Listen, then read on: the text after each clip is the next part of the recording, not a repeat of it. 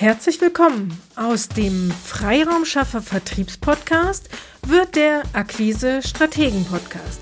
Hier erhältst du weiterhin kurze, knackige Vertriebs- und Akquiseimpulse oder in einer etwas längeren Interviewfolge spannende Tipps rund um das Thema B2B Marketing.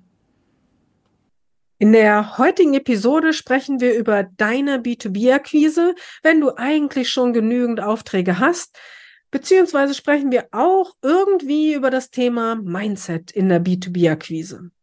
Ja, ich habe schon einmal eine Episode zum Thema Mindset gemacht und ich bin immer noch kein Mindset-Coach.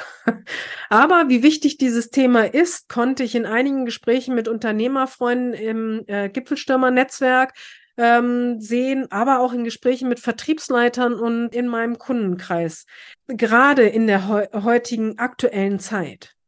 Vielleicht kennst du diese Momente auch. Du freust dich, dass einer deiner größten Kunden seine Aufträge in den letzten Jahren immer weiter erweitert hat. Er ist super zufrieden mit deinen Leistungen, daher baut er gern die Geschäftsbeziehung zu dir weiter aus. Du hast aber nicht unendlich Kapazitäten. Daher konzentrierst du dich auf diesen Kunden. Es läuft ja auch alles super. Das ist alles in Ordnung, solange die wirtschaftlichen Zeiten positiv für deinen Kunden sind. Nur sind es aktuell eher schwierige Zeiten und dein Kunde muss den Auftrag bei dir im besten Fall verkleinern, im schlimmsten Fall aussetzen. Du hast dich auf einen so großen Kunden konzentriert und es zieht auch dir den Boden weg, wenn ein solcher Auftrag wegbricht. Kennst du eine solche Situation? Schauen wir uns noch ein anderes Szenario an. Deine Branche ist von der aktuellen wirtschaftlichen Verunsicherung auch betroffen. Dein Gesprächspartner zieht Aufträge zurück oder versucht dich in einer Verhandlung weiter im Preis zu drücken. Du weißt, du brauchst diesen Auftrag und willst ihn nicht verlieren. Du bist unsicher und gehst mit einem unguten Gefühl in diese Verhandlung. Leider ist eine solche Verunsicherung für deinen Gegenüber meist spürbar. Du hast schon verloren, bevor die Verhandlung eigentlich überhaupt angefangen hat. Was also tun? Die Lösung ist in beiden Fällen schon Monate vorher möglich gewesen. Beide Szenarien hätten in dieser Form vermieden werden können. Wie?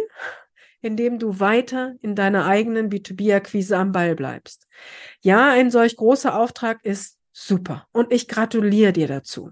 Wir selbst werden oft von größeren Unternehmen gebucht, um die personelle Unterbesetzung auszugleichen. Super. Ich freue mich jedes Mal. Und ja, oft wird der Auftrag auch erweitert.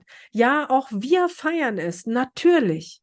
Aber wir machen parallel weiter mit unserer eigenen B2B-Akquise.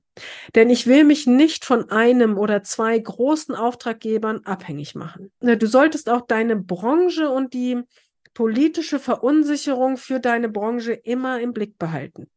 Nein, auch ich schaue nicht mehr täglich Nachrichten an, aber ich lese viel, ich beobachte viel, ich spreche viel mit Menschen. Dadurch kann ich mir mein eigenes Stimmungsbild machen und beobachte Neuerungen in meiner Branche beziehungsweise Entwicklungen in den Branchen meiner Kunden. Ich finde es immer wieder faszinierend, dass ich von Interessenten und Kunden gefragt werde, was glauben Sie, Frau Sierks, sind die aktuellen Herausforderungen meiner Kunden?